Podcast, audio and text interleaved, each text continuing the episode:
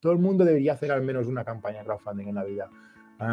porque, porque aprendes mucho, aprendes sobre comunicación, aprendes sobre, cómo influir a las, eh, sobre las personas, aprendes a tener calma contigo mismo, a, a no perder la calma Bienvenido a Comunicar más que hablar. Soy Jesús Pérez Santiago y este es el podcast de los que quieren crear su propia audiencia.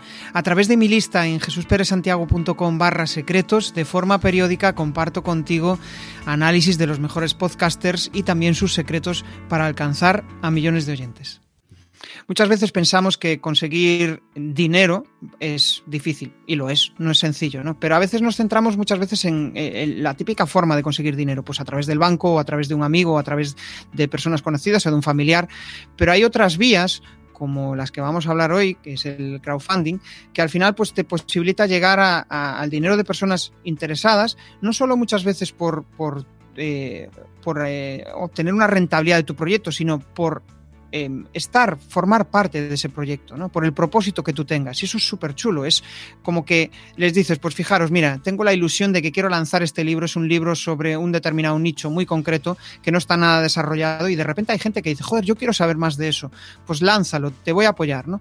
Y eso, eh, a nivel de, ahí estoy hablando de un proyecto pequeñito, ¿no? En, el caso de Adrián, nuestro invitado de hoy, pues trabaja con startups y en proyectos donde pues eh, estamos hablando de cantidades importantes de, dinero, ¿no? Para, para proyectos chulos, ¿no? Pero vamos a descubrir eso, que cómo se consigue transmitir confianza para conseguir que la gente te eh, apoye tus proyectos. Vamos a hablar de branding, de cómo dar eh, imagen, una buena imagen de ti mismo, de tu proyecto, de todo esto. A, Adrián le gusta muchísimo el, mundo del branding. Y además de eso, pues de comunicación, ¿no? Cómo ha sido su evolución durante todo este, eh, durante todos estos proyectos que ha lanzado porque, bueno, Adrián, aparte de ser músico, aparte de ser podcaster, aparte de ser consultor, pues también tiene una empresa de una empresa cervecera, o sea que, bueno, multitud de cosas, o sea que le doy la bienvenida. Muy buenas, Adrián. Hola, muy buenas, ¿qué tal, Jesús? Encantado de estar aquí contigo. Genial. Bueno, pues vamos a empezar conociéndote un poco más, ¿no? Y la pregunta que siempre me encanta hacer es, oye, ¿qué ha pasado para que Adrián sea la persona que soy y esté haciendo lo que está haciendo hoy, en modo píldora comprimida? En pin de la compañía, uff, tengo una edad ya, ¿eh? podría estar aquí horas hablando de ello. Pero bueno, yo estudié ingeniería en Barcelona y bastante jovencillo sabía que quería viajar, entonces mi primer trabajo fuera de la universidad fue en Fiat Auto, haciendo coches en, Italia. y entonces uh, mi ex mujer Ah, entonces mi novia estaba ya en Inglaterra y me vine para Inglaterra, a UK, como has dicho, UK, como has dicho antes, ¿no? Entonces, ah, fuera de línea. Ah, entonces, nada, lo que me ha hecho a mí ha sido una curiosidad innata. Soy muy curioso y quiero aprender mucho de diferentes campos. quiero coleccionar también, quiero coleccionar experiencias, quiero coleccionar vivencias en mi vida. Entonces, pues, pues, pues llevo ya muchos años Ah, probando cosillas. Eh, soy un emprendedor innato. Ah, entonces, como bien has comentado, una de mis, ah, de mis primeras aventuras como emprendedor fue la de montar una cervecera. y ahí es donde aprendí el crowdfunding. vamos, a dónde íbamos, ¿no? De, lo que hablábamos antes, ¿no? Hicimos una campaña de crowdfunding con Crumbs Brewing, que fue la, la, empresa que fundamos. Hacíamos cerveza de, de, una forma un poco original, ¿no? Como también has hablado, otra de mis pasiones es las marcas, ¿no? Y entonces cuando piensas en cómo llamar la atención en un mundillo tan, ah, ah, tan, con tanta gente, ¿no? Como, como, puede ser la cerveza en Inglaterra, ah, el mundo del craft brewing está bastante, bastante, hay mucha gente intentando hacer, ¿no? Entonces, ¿cómo, ¿cómo te diferencias esa gente? ahí es donde llegamos a la conclusión que teníamos que hacer algo diferente, algo único y, hacíamos, hacemos todavía cerveza eh, con pan que se tiraría de otras maneras, que es pan que ya no, ya no vale para el consumo humano, entonces ah, lo convertimos en cerveza. Ah, hicimos una campaña de crowdfunding, nos fue muy bien.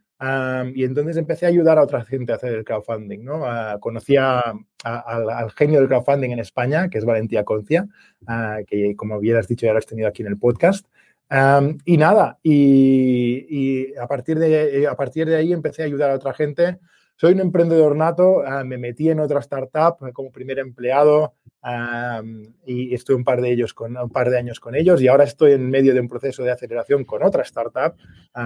entonces podemos hablar de ellos si quieres o podemos ahondar en el crowdfunding como prefieras. Pues vamos a empezar primero por el crowdfunding, ¿no? Porque se habla mucho de cómo se hace, del proceso, ¿no? Pero no tanto del cómo se siente uno cuando lanza este tipo de campañas. Entonces, me gustaría conocer ahí esa parte pues, más personal, ¿no? De cómo se siente uno cuando lanza. ¿te levantas de igual forma cuando estás en un proceso de lanzamiento de una campaña que cuando no? O sea, en un día normal te levantas Es una montaña rusa, es una montaña rusa. Y cuando hice mi primera campaña de crowdfunding, ah, que llegamos al objetivo, en el último día Ah, hicimos bastantes errores, evidentemente. Era mi primera campaña, no conocía todavía a Valentí. Si hubiera conocido a Valentí, a lo mejor hubiera hecho de cosas diferentes. pero, pero es una montaña rusa. Lanzamos con fuerza, pero ah, hay el valle de la muerte en medio, cuando hay días y días en que parece que la cosa no avanza. Eh, y te desesperas un poco, ¿no? Al final, la regla de la U, que es una de las 20 reglas de oro del crowdfunding ah, de Valentí, fue, se aplicó pero a rajatabla en nuestra campaña, ¿no? digamos. entonces, llegamos, como te decía, el último día al, al, 100% y realmente cuando reflexiones sobre las cosas que, hemos, que hicimos ahí, hicimos algunos errores, ¿no? Y aprendes, aprendes a base de, de bofetadas, ¿no? Ah, pero bueno, pero eh, es, es, es, algo que yo siempre he dicho, todo el mundo debería hacer al menos una campaña crowdfunding en la vida, porque porque aprendes mucho, aprendes sobre comunicación, aprendes sobre, cómo influir a las, eh, sobre las personas, aprendes a, tener calma contigo mismo, a, no perder la calma. entonces, ah, yo aprendí muchísimo con esa campaña y, realmente, como te decía, ¿no? vale mucho la pena.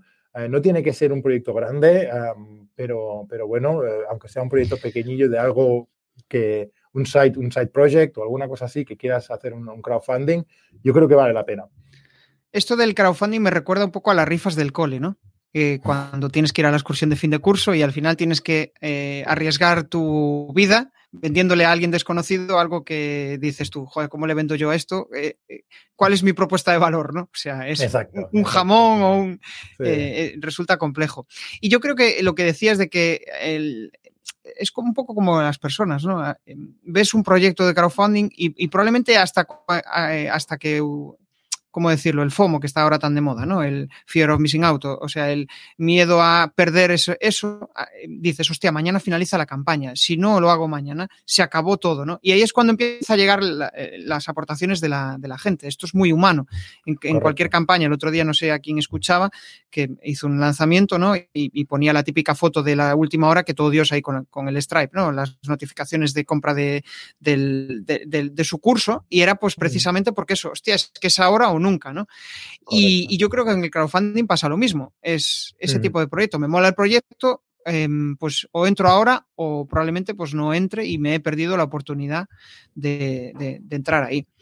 Em, si tuvieras que, decir eh, esos tres factores que, hacen que una ronda de financiación, una ronda de crowdfunding funcione, ¿cuáles, cuáles crees que sería?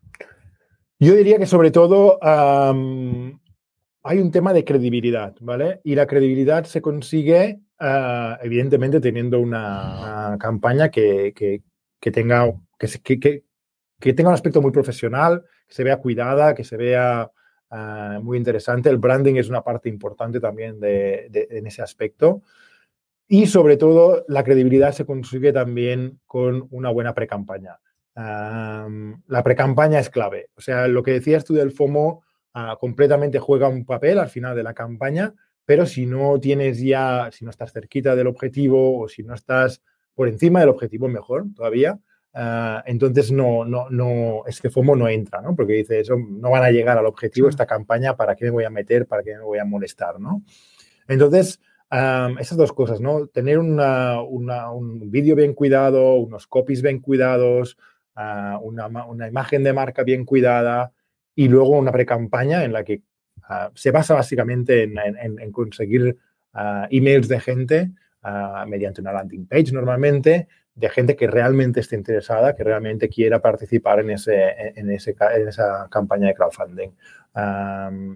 Y con, un, con, una lista de email, de, email, bien filtrada hemos visto ratios de conversión brutales en, las campañas. Estamos hablando de casi el 50%, pero tiene que ser una bien cuidada, ¿no? No vale tiene que ser ya... lista de email, ¿no? Claro. Ya tiene que mm. tener, o sea, el cliente, eh, vuestro cliente ya tiene que tener una lista de email ya trabajada previamente, ¿no? En cierto modo cualificada para que eso pueda funcionar. O sea, que las claves serían eh, un buen envoltorio, eh, mostrarlo bonito, eh, parecer, eh, pues, o sea, que parezca un proyecto, después tiene que serlo, ¿no? Pero de primeras que parezca un proyecto chulo y, darle una buena difusión a través de redes propias o, externas.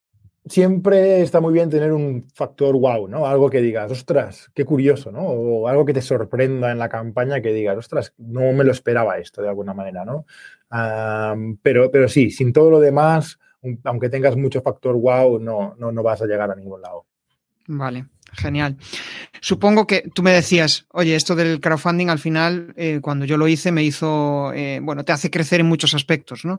Eh, a nivel de comunicación. Me gustaría ahondar en ese aspecto, ¿no? ¿Qué, ha cambiado tu comunicación en, los últimos tres años? No sé si entró el lanzamiento de tu, de tu crowdfunding dentro de esos tres años, pero sí que me gustaría saber qué ha cambiado en tu forma de comunicar.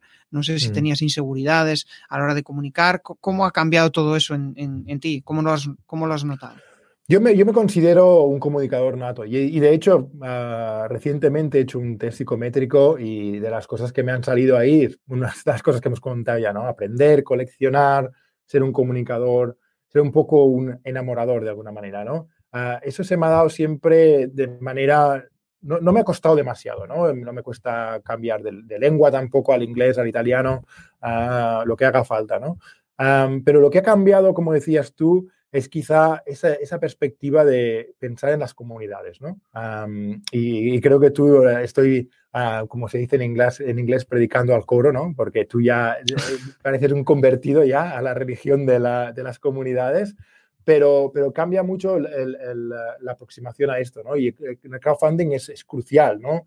Cuando el día que lanzas, tener una comunidad que crea en ti, que crea en el proyecto, y, que quiera apoyarte, ¿no? no solo porque eres su hermano, su primo o, su hijo, sino porque realmente tienes algo que ofrecer, una proposición de valor ah, en, que, en la cual la gente cree, ¿no? Entonces, esa, esa creación de comunidades la, veo, la veo increíble, ¿no?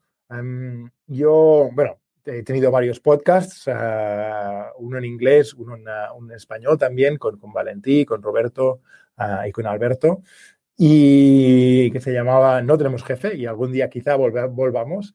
Ah, pero, pero ahí también se, basa en eso, ¿no? Y una de las grandes maneras de hacer comunidad es, por ejemplo, haciendo directos, ah, teniendo una, lista de email, ah, siendo muy activo en las redes sociales.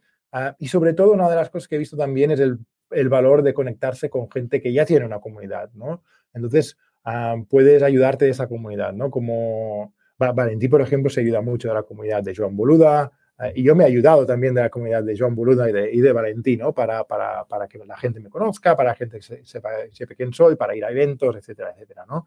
Entonces, si veis, mi recomendación sería, si veis algunas comunidades de las cuales hay una afinidad ahí, no tengáis miedo, mandar ese email, mandar esa, esa conexión por LinkedIn y en mi experiencia, el 99% de, de, las veces la gente se ayuda, la gente quiere ayudarte, la, gente, la gente es muy baja en general. Ah, en general, sí. Yo, dime, dime, yo es lo que me estoy encontrando, sí. es cierto. Es, al final es como, joder, alguien ha visto en mí algo interesante. Em, mm. Y, y, por qué no voy a charlar con él. Otra cosa es que, bueno, esté fuera de tus objetivos o eh, tu tiempo sea limitado y no puedas permitirte eso, ¿no? Pero yo creo que ante una llamada de alguien que quiere saber más de ti, es, fácil eh, acceder, ¿no?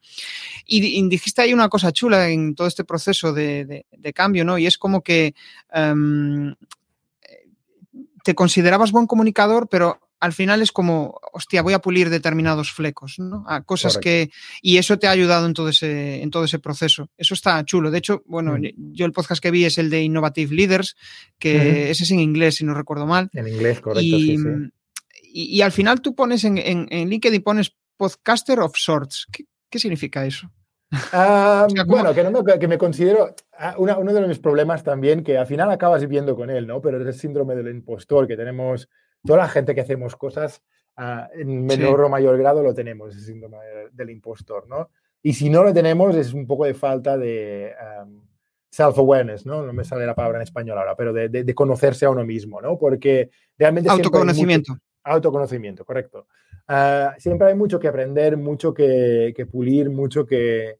que, que, que you know, en, ah, hay, hay, un gran libro que se llama, yo leo muchísimos libros, por cierto, Atomic Habits, en, el cual, en el cual es eso, ¿no? No, no, yo no me considero nunca una persona acabada, ¿no? Una, una persona acabada, sino que siempre estoy en constante evolución, siempre estoy en constante ah, progreso y crecimiento, ¿no?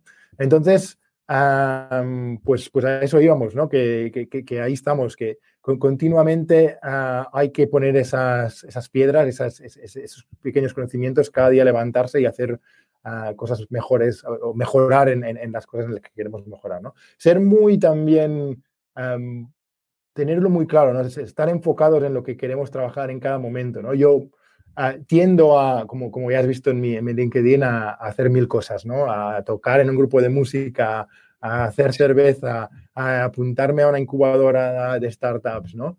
Lo que pasa que sí es cierto es que voy por fases un poco, ¿no?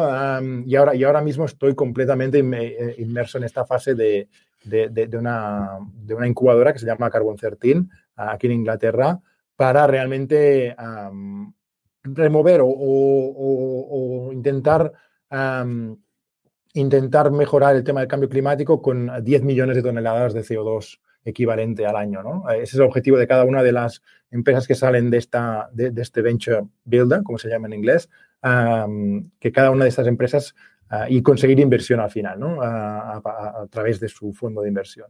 Entonces, pues, pues cada vez voy voy cambiando y voy, voy, voy siendo, voy, voy podando, ¿no? De alguna manera y voy llevándome conmigo lo que he aprendido en cada una de esas fases, llevándome conmigo a las siguientes fases. Me ha gustado eso de em, soy una persona inacabada, ¿no? Eh, eh, yo creo que en, cierto modo cuanto más sabes, más te das cuenta de que no sabes, de que te falta aún mucho más por aprender. Y muchas veces el síndrome de impostor viene de ahí, de decir, hostia, yo hasta qué punto voy a inspirar a otros a conseguir determinadas cosas si yo aún me quedan muchísimas cosas por aprender, ¿no? Pero yo creo que ahí es donde está la ventaja. Tú como consultor, si, si una persona em, eh, ha visto que tú has conseguido determinada cuestión, es, eh, ellos quieren saber el camino que tú has seguido, ¿no? Y ahí es donde está la gran ventaja de, eso, de tener un podcast, de escucharte, de ver lo que sabes, te estás mostrando. Eh, hablas, em, em, o sea, introdujiste el tema de, de la startup una cosa que me gustaría decir, Jesús, solo para acabar ese tema antes de movernos a las startups, si te parece, y es que lo que yo he notado es que la gente quiere saber o aprende mejor de gente que está uno o dos pasos por delante suyo que de los super expertos de la materia. Los super expertos de la materia no se acuerdan de lo que es no saber nada de ese tópico, ¿no? Entonces, ah, entonces vale, mucho la pena eh, eso me ha ayudado mucho con el síndrome del expostor, ¿no? Pensar eso, ¿no? Vale, voy a escribir un blog sobre crowdfunding y, no sé tanto como Valentí, por ejemplo, de crowdfunding, ¿no? Pero sí que es verdad que el tono que puedo darle a, mi blog post es el de una persona que lo ha hecho, que va uno o dos pasos por delante de la persona que está leyendo. No, no es el mega experto en la torre de, ah, de, de marfil, ¿no? Como se dice en inglés. Ah, eh, sí, sí. De hecho, o sea, no, sé, no sé cómo, pero has entrado en mi mente, porque yo hace poco escribí un correo,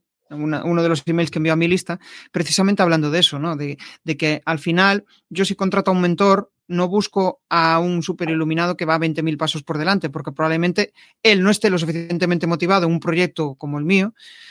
Mm, seguramente querrá proyectos que mm, le motiven ciertamente, no proyectos muy iniciáticos, pero ahí es donde está la ventaja, ¿no? De una persona que hostia, pues yo que sé, quieres lanzar un podcast. Pues igual si le preguntas a Joan Boluda, genial, te va a ayudar, pero una persona que, em, eh, ¿cómo decirlo? Que hace un año, pues ahora ya tiene una audiencia pequeñita, pero te va a comprender muchísimo mejor.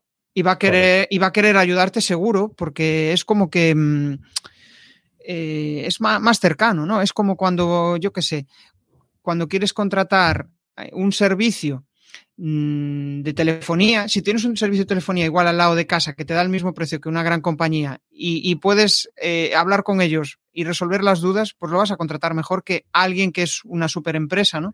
Es esa tendencia a, a lo cercano, a, lo, a, la confianza, eh, por, ligarlo por ahí. Pero bueno, que me estoy yendo por las ramas y mm, tú me em, em, hablabas de que ahora tiene mucho peso en tu vida esto de, de la startup, ¿no? Esta nueva startup. ¿Qué está suponiendo en ti todo este cambio? Porque al final, pues bueno, estás enfocando tu negocio hacia, más bien poniendo tus esfuerzos en eso. ¿Cómo te está afectando a nivel personal? ¿Afectando o beneficiando? he pasado de, potenciar de mi marca personal a crear una marca nueva, ¿no? Otra vez, eh, lo cual, como ya hemos dicho, me encanta, ¿no? El tema, los temas de branding. El tema personal está siendo, no está siendo fácil, evidentemente. Tenemos mucha presión. Se va a invertir solo en 14 de las empresas que hemos empezado y somos unas 30, o sea que tenemos un 50% de posibilidades. Ah, espero ser una de esas y, mi cofundador es un chico con, muchas ganas y muy inteligente y, muy, muy motivado.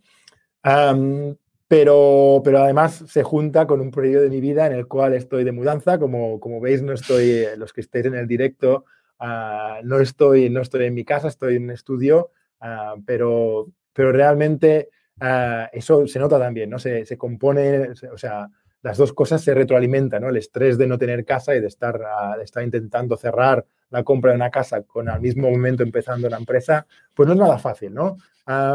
pero bueno, yo creo que lo que me, ayuda mucho en este momento a, mantener los pies en tierra y, a no irme demasiado son mis rutinas, ¿no? yo soy un hombre que, que si me, hubieras preguntado hace 10 años, digo, uh, rutinas, qué rollo, ¿no? Hacer cada día lo mismo, no me gusta nada, yo quiero improvisar todo el día porque esa es mi naturaleza, ¿no? Improvisar y, y a ver qué sale, ¿no? me encantan las situaciones un poco nuevas, me encanta experimentar, ¿no? Lo que pasa que sí es cierto es que una rutina te, ayuda mucho en ese sentido, ¿no? Si sacas ya las decisiones de, tus primera, de tu primera hora del día, ¿no? Que yo cada día hago lo mismo, yo cada día me levanto, hago un poco de deporte, a veces un cuarto de hora, a veces una hora, pero em, cada día empiezo con deporte y luego me ducho, me medito, Ah, y luego ya en ayunas empiezo a, trabajar, ¿no? Y, y siempre a, las nueve ya estoy delante de mi, de, mi, ordenador, ¿no? Y eso ya me saca un montonazo de, decisiones por la mañana. Luego al mediodía ya, ya rompo mi, mi, ayuno, digamos, a la hora de comer y cada día no falla y el mejor invento, invento español, hago una, siesta. Ah, y la manera de hacer la siesta es, curiosa, te la explico Jesús porque a lo mejor será interés a la, gente aquí, pero lo que hago es beberme un café un cortito, expreso, y me pongo un, un timer en mi, en, mi, en mi, móvil, me pongo a 26 minutos, ya, ya, lo, ya lo he afinado a 26 minutos. Y me pongo debajo de las mantas y, a ver, y, y, el 95% de los días duermo un, ratillo en esos 26 minutos y me levanto. El, el momento de levantarte es cuando la cafeína realmente te está llegando al cerebro. Ah, pues no. Entonces, o sea, te despiertas con más ganas. Te despiertas. Eh, para mí, la, esa hora de las dos, eh, como temprano, que estamos en Inglaterra, de las dos, tres de la tarde, que antes era la hora del bajón del día, es mi hora más productiva ahora mismo. Por eso, ¿no? Por, por, esa, por esa siesta cortita que hago, ¿no? y yo creo que eso, lo de los 26 minutos está muy bien, porque yo, como duerma más de media hora, es, me levanto con un dolor de cabeza impresionante. Sí, sí, sí. le yo la mayoría. Estaba de un mal humor si, si no me ponía alarma. Intenté un par de veces sin, alarma y me levantaba de, de mal humor, ¿no?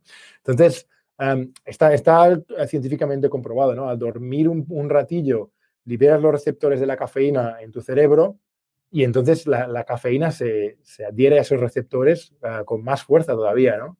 Entonces, cuando te levantas, es, es, es, una. Estás al 100%, al 100% ¿no? Súper focalizado y es mi hora más productiva, de las 2 a las 3 de la tarde. Estoy pensando en lo que decías de, del, del tema de los hábitos, ¿no? Y, es cierto, o sea, yo también una de las cosas que más me digo, joder, y voy a estar haciendo esto toda mi vida, ¿no? Pero los hábitos son, son geniales. De hecho, lo veo, eh, uno de los mejores ejemplos es con mi hija, ¿no? Que veo que cuando le das ciertas rutinas, hostia, se calma, su mente tiene un cierto control. Claro que tiene que haber una, un grado de improvisación. Que eso es lo que nos da la vidilla, ¿no? la gestión de las expectativas. Ostras, voy, a ver si consigo esto y de repente pues consigues algo súper grande y dices, qué guay, ¿no? Que va un mm. poco de eso, pero, pero las rutinas yo creo que son clave para todo esto. Exacto, y, hablas de... te libera, ¿no? dejas esas horas entre, entre mi rutina de la mañana y mi rutina del mediodía, están ahí para hacer, para, hacer, para tener esa creatividad, para tener ese, ese espíritu emprendedor, ¿no? Y para, para, improvisar un poco esas horas, ¿no? Pero luego ya sabes que a las 12 tendrás una, un rato para, para, para, para descansar, para, para, reflexionar quizás, si no te puedes dormir, ¿no? Un poco de meditación también, a veces, si no me duermo en esa hora, que pasa poco, ¿eh? Últimamente, ah, pues, pues meditas un rato, ¿no? Y otra vez. Y luego lo mismo, ¿no? Luego tienes hasta las 6 de la tarde em, para, para otras orillas para liberarte, para ser creativo, para a lo mejor tener eh, reuniones si hace falta. Y luego ya entra la rutina de la, de, de, la noche, ¿no? Con, con mis hijas y, y, con mi pareja. Decías que te quedabas dormido durante la meditación. A, mí también me pasa. Y de hecho creo que eh, es algo, eh, solo que no por la mañana no, pero es muy normal, es muy normal. ¿eh? No, no, no, te tienes que, no es que lo estés haciendo mal o, algo, ¿no? Simplemente estás cansado. pero bueno. Sí, yo a mí me cuesta muchísimo, tengo que decirlo. La meditación es mm. algo que intento con mi mujer y tal, pero, mm. o sea, tengo la mente a mil y es, yo creo que es uno de mis grandes retos conseguir eso, el, parar, ¿no? Porque al final, pero aparentemente... también, ¿eh? Al menos lo, lo más importante es que te das cuenta que tienes la mente a mil, ¿no? Eso, eso, es el primer paso para, para luego ir calmando la mente con, con esa repetición, ¿no? Si, si consigues ser ah, regular con la meditación, vas a ver que con los años, y es una cuestión de años, no de días o semanas, ¿eh? es una cuestión de años, con los años la mente se va calmando, la mente se va... Y, tienes más espacios, pero incluso los meditadores más expertos te dicen, no, no, si yo a lo mejor pasa una hora, que hay gente que medita horas, y, me la he perdido esa hora. ¿no? He, estado, me, he estado pensando en, en, lo que voy a hacer mañana, en lo que hice ayer, en lo que me dijo este, en lo que me dije el otro. ¿no? Entonces, ah, pues, pues es muy normal. no te preocupes, Jesús, no, no es que lo estés haciendo mal. Oye, estoy pensando también un poco en tus sueños, ¿no? Porque dices, joder, he dado un cambio radical, he pasado de, de, estar enfocado en mi marca personal, ahora me enfoco en este proyecto. Eh, una de las sensaciones que yo muchas veces tengo es, joder, ¿cómo me percibirá la gente que voy iterando, ¿no? Como que voy cambiando, al final voy siendo, pero es que yo creo que es algo muy humano el hecho de ir variando, ¿no? Pero hay como, eh, puede haber un cierto núcleo de la población o, de las personas o de tu audiencia que diga, joder, este tío siempre está evolucionando. ¿Qué, opinas tú de todo eso? Yo opino que, que, como decías tú, Jesús, es muy humano intentar cosas nuevas, probar cosas nuevas, tener esa curiosidad, ¿no? Ah, yo creo que lo más importante es que le des a cada uno de esos proyectos el tiempo que necesita, ni más ni menos, ¿no? y normalmente una retirada a tiempo de un proyecto que, que, ves que no va a funcionar por cualquier momento, siempre esa retirada a tiempo parece que esté retirándote un poco demasiado pronto. No sé si me entiende lo que quiero ah, decir, ¿no? Vale, parece que aún no, no es el momento. No, porque, porque si, si ves muy claro que no va a funcionar, que, te estás pegando un ostión y a lo mejor tardas un año más, eso es demasiado tarde, ¿no? Ah, si te retiras a tiempo, te va a parecer internamente que, hostia, le podía haber dado otra vuelta a ese proyecto, le podía haber dado ah, una, otra probatina para ver, y nunca lo sabrás si hubiera funcionado eso o no, ¿no? Pero ah, yo lo considero una retirada a tiempo. Ah, sinceramente, ¿no? De, un proyecto, de una, de, una idea, de, una empresa, ¿no?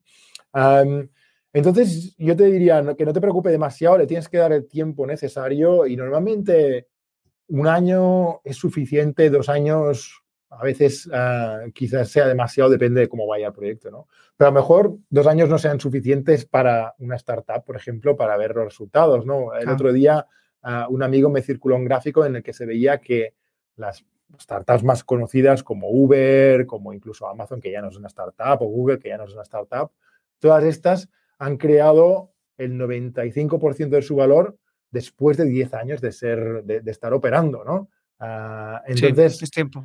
Es tiempo, es tiempo. Y, claro, tienes, es, difícil. Las, las, retiradas a tiempo no son nunca fáciles y le dedicamos un, un programa entero en No Tenemos Jefe, ¿no? Y salió un montonazo de veces pero, pero realmente vale la pena considerar ¿no? qué, y no tener miedo a lo que es la, la falacia del coste, digamos, que es, una falacia en la que muchos caemos que decimos, hostia, es que ya he invertido tanto tiempo que ahora retirarme es una pena, ¿no? Todo ese tiempo que ya me he invertido. Y dices, bueno, oye, tienes que ser realista, ese tiempo, ese dinero, ese esfuerzo que he metido en este proyecto no va a volver.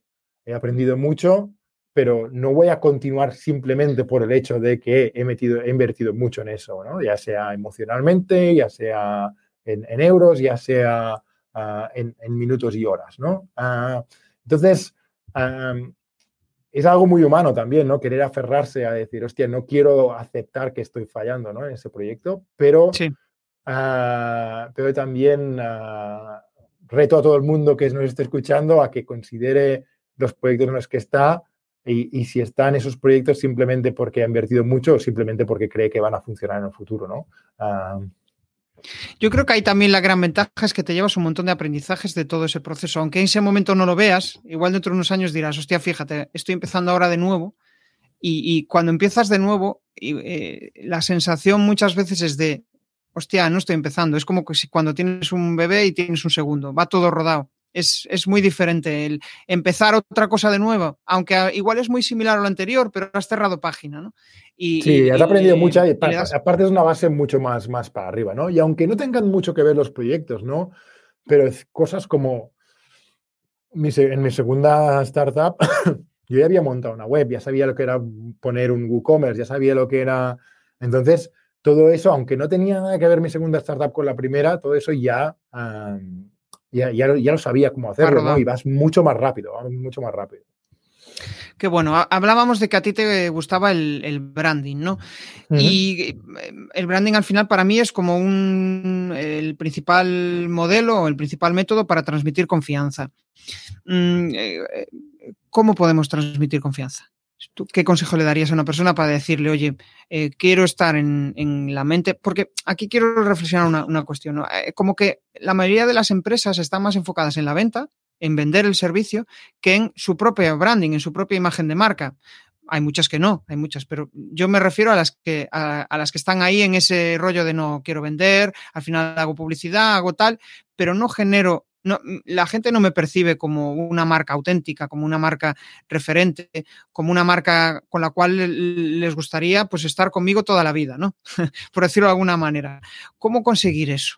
Ese genera confianza para una marca.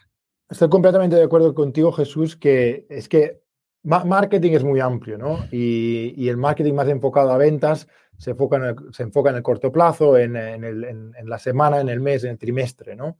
Mientras que eh, el branding es algo mucho más a largo término. Es algo que no vas a obtener un resultado hoy de tu, de tu marca, ¿no? Pero a lo mejor lo vas a obtener en 5 o 10 años, ¿no? Entonces, ah, es una jugada a muy largo término. Pero es súper importante y yo creo que todas las empresas tienen que hacer las dos cosas, ¿no? Vender hoy para mantener las, las luces encendidas y para pagar a, los proveedores, pero también crear ese a largo término, ¿no? Entonces, para mí, lo más importante para una marca es ser consistente y enviar los mismos mensajes cada vez, pero tienen que ser los mensajes, yo creo que cada vez quiero pensar, me gustaría pensar que los, consumidores son más sofisticados, en el sentido de que ah, tienes que ofrecer ah, más que simplemente los beneficios, sino que también tienes que tener unos valores como marca y adherirte a ellos y ser consistente con ellos, ¿no? Eso por un lado. Luego también en cuanto al tono de voz que tú usas, ah, también es muy importante no confundir a, tus, a, tu, a tu audiencia, ¿no? Y, yo una herramienta que uso bastante es la, herramienta de los arquetipos, ¿no? Ah, en todas las historias hay siempre los mismos arquetipos. Hay, hay, el héroe, hay el cuidador, hay el, ah, el bromista, hay el, el rey o el, o el, que tiene poder, Hay todos esos arquetipos, son hasta 12 arquetipos que, he cubierto también en algún curso para Valentí, por ejemplo. y hay que escoger uno de esos arquetipos o máximo dos, y si escogemos dos, tienen que ser el 80% uno, el 20% el otro, ¿no? Porque si no vamos a confundir. Si, si un día hacemos una broma y el otro día, como, marca, como marca no como marca personal, como marca personal nos podemos permitir un poco más de flexibilidad, ¿de acuerdo? Pero como marca comercial, como marca de que, vamos a vender producto a la gente, tenemos que escoger muy bien, ¿no? Y, por ejemplo, Apple es muy claramente el arquetipo del mago, ¿no? Me parece magia lo que hacen, parece ah, todo... Ah, mientras que, por ejemplo, Rolex es el, es el rey, ¿no? Digamos, Rolex es el... Ah, somos lo, máximo para, para, para, ti eh, y tú eres, te lo mereces y por tanto te mereces lo mejor y somos súper caros, pero evidentemente vas a, vas, a lucir, ¿no? Como el rey que eres, ¿no? Entonces, hay que escoger. Como marca personal, uno de los que funciona mejor de arquetipos es el, el hombre de del día a día, ¿no? El everyday man, ¿no? Digamos, que soy como tú, voy un paso o dos por delante tuyo, pero pues, ven conmigo, aprende y, te ayudaré a, hacer eso. ¿no? Si tienes, por ejemplo, unos cursos en, Internet, un tipo de estos, funciona bastante bien ese arquetipo. ¿no? entonces, ser un poco decisivos, ¿no? Y no, no vale usar vocabulario en plan que... me, me explico lo que quiero decir. No puedes decir que somos una marca que ofrece mucha calidad, ¿de acuerdo? Porque lo contrario no es una opción. Ah, no, hay marcas que digan, ofrecemos productos de muy baja calidad. No hay marcas que digan esto. Precio, por ejemplo, sí que, es, que, puede ser un diferenciador, porque precio sí que es verdad que tú puedes posicionarte como, oye, soy lo mejor de lo mejor ah, y pagas por ello. Oye, voy a competir por precio y por tanto ah, somos de precio bajo, somos del día a día, ¿no?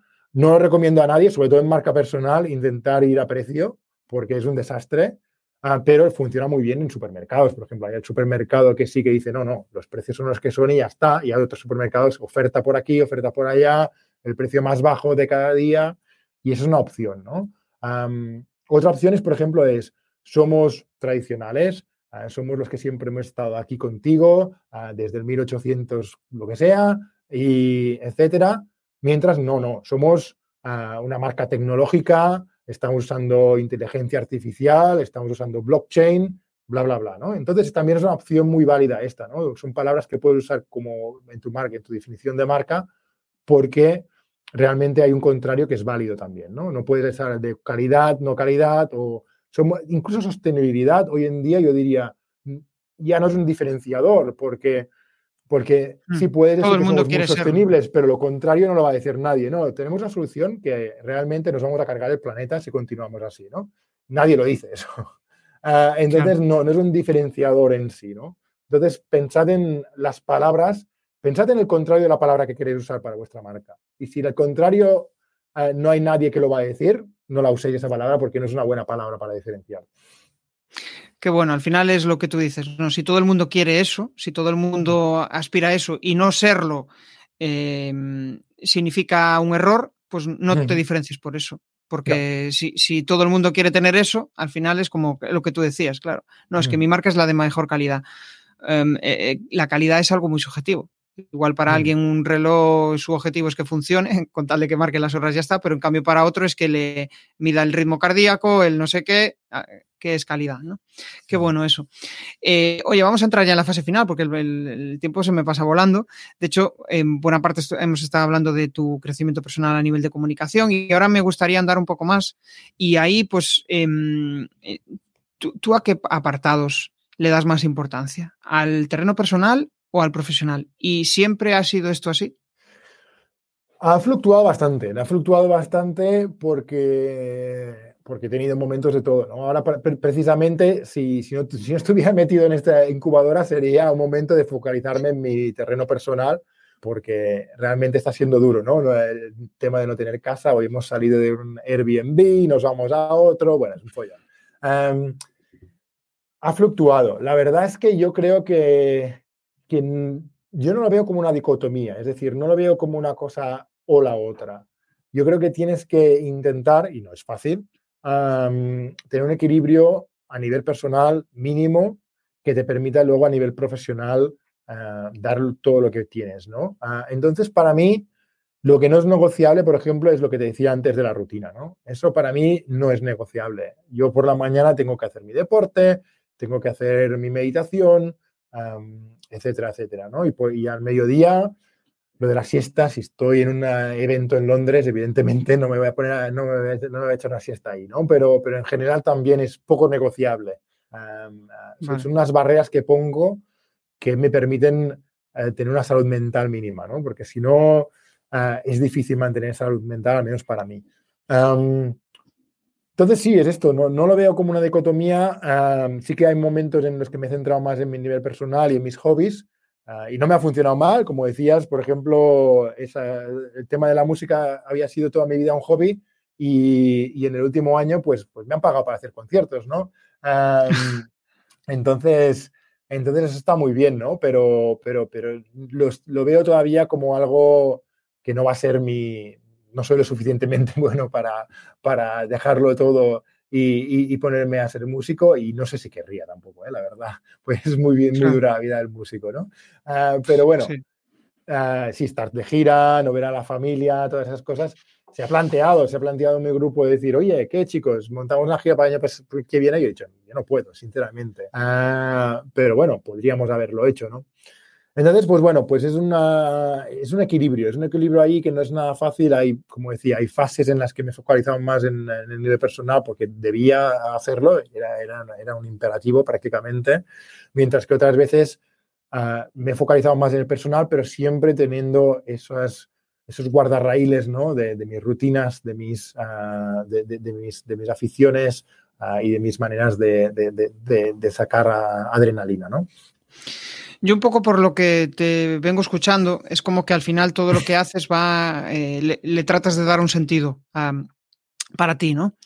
Mm, aquí esta, es una pregunta que me encanta porque cada uno al final responde ¿no? en función de si es importante para él que lo que está haciendo tenga sentido para su vida o no. Hay personas que igual pues, son más prácticas y, no se hacen esa, esa, pregunta o no es necesario para ellos responder esa pregunta. Eh, ¿Para ti es necesario? O sea, ¿necesitas encontrar un sentido a lo que haces? Completamente, completamente. Y de hecho es la razón por la que me he metido en esta aceleradora y no en otra, ¿no?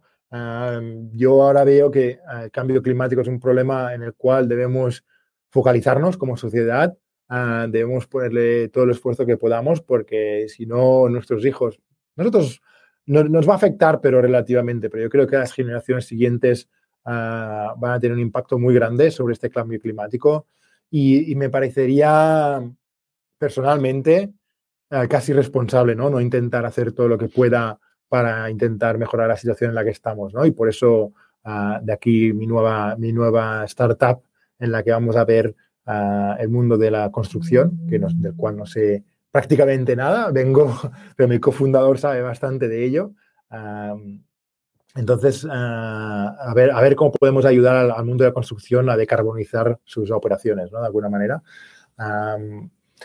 y nada, como todo en el, mundo de la, de la, startup, un error que también aprendí a, base de bofetadas es que cuando tengas un equipo cofundador, buscar gente con los mismos objetivos pero con, uh, con, skills, como con, uh, con, con, con uh, ¿cómo se diría en español skills? Que te complemente, o sea, con skills complementarios. Correcto. Skills complementarios, ¿no? De alguna manera. entonces, en mi primera startup teníamos skills que se sobreponían muchísimo. Solapaban. aunque teníamos una, un, una, un objetivo común, eso, esas skills se solapaban y realmente Ah, fue una de las razones por las cuales decidí irme, ¿no? Por las cuales vi que, que, que, necesitábamos, necesitamos otro perfil, ¿no? En, la startup, no el mío, uh, porque se sopaba mucho con el, el CEO. O sea que, bueno, en fin, otra píldora ahí que dejo. Genial, no, es un buen aprendizaje. Y, de hecho, yo creo que en alguna de las charlas eh, otras personas me han comentado eso, ¿no? Que si volviera atrás, haría precisamente, no buscaría a alguien igual que yo, que aparentemente congeniamos súper bien, pero que a la larga, eh, pues no nos vamos a poder complementar. Eh, oye, entramos fase final, cuatro preguntas incómodas, y aquí, pues te pido que respondas o bien con una frase o bien con una palabra. ¿Tu mayor aprendizaje de vida? Meditación. ¿Vale? Lo primero que piensas cuando te levantas. Ah, el 95% de los días tengo muchas ganas de, hacer lo que estoy haciendo. Guay. Una cosa que te quitarías de, tu día a día o de tu vida. Hombre, ahora mismo lo de no tener casa es, bastante, es bastante temporal, ¿no? Ah, si no, diría la distancia a mi familia. Vivo en Inglaterra y eh, realmente les echo de menos. Genial. Y la última, un reto para los próximos 12 meses. Ah, bueno, pues que mi startup funcione, conseguir inversión ah, y de aquí a las 10 millones de toneladas de CO2 ah, al año. Bien, es un buen reto. Es un buen reto tanto para ti a nivel personal como para el planeta. Al final es, algo bueno para todos. Oye, eh, entramos ya en fase final. Eh, porfa, eh, dinos tus coordenadas, donde pueden localizarte en caso de que quieran contactar contigo y ya nos despedimos. Sí, pues bueno, ah, tengo una web ah, en la cual escribo sobre crowdfunding. Ahora hace unos meses que no, que no blogueo, pero ah, tuve mis épocas de bloguear de manera muy, muy constante. Se llama Tarrida, mi apellido, .co.uk, .uk porque estoy en, en, Inglaterra. Y LinkedIn es donde estoy más. Estoy un poco en Twitter, pero, pero un poco más distrayéndome. En LinkedIn soy mucho más, mucho más activo. O sea, si me contactáis por ahí, encantado de conectar. Ah, y, de, hablar un poco de, de todo. Genial. Bueno, Adrián, yo tengo que decir que me lo he pasado, me lo he pasado en grande. Ha sido un rato súper chulo donde te he conocido más personalmente y a mí pues es uno de los aspectos que más me, me interesa ¿no? En, en, el podcast, ¿no? Aprender no solo del cómo se hace, sino el cómo, cómo se siente la persona durante ese proceso, que yo creo que de ahí se, extraen muchos más aprendizajes, ¿no? Esos bloqueos que uno tiene en todo este, este proceso, ¿no? En bueno, en general en, a nivel personal y a nivel profesional. Si tuviera que destacar un aprendizaje, pues quizás sería mm, esa idea de que, joder, eh, como no estés bien tú a nivel mental, eh, como no hagas tu meditación, tus ciertas rutinas, eh, al final, si la parte personal se desmorona, a nivel profesional te vas a, te vas a caer también, ¿no? Ya sea que trabajes para otro o, trabajes para ti mismo.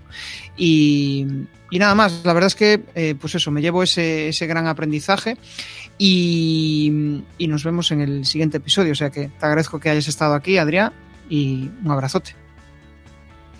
Muchas gracias Jesús, me he encontrado muy a gusto hablando contigo y nada, un abrazo a todos los seguidores, ya sabéis dónde estoy uh, y nada, mucha suerte en todo.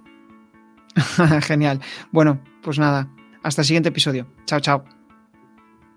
Si te ha molado este episodio del podcast, pues déjame un maravilloso like o un precioso comentario en tu plataforma habitual de podcasting.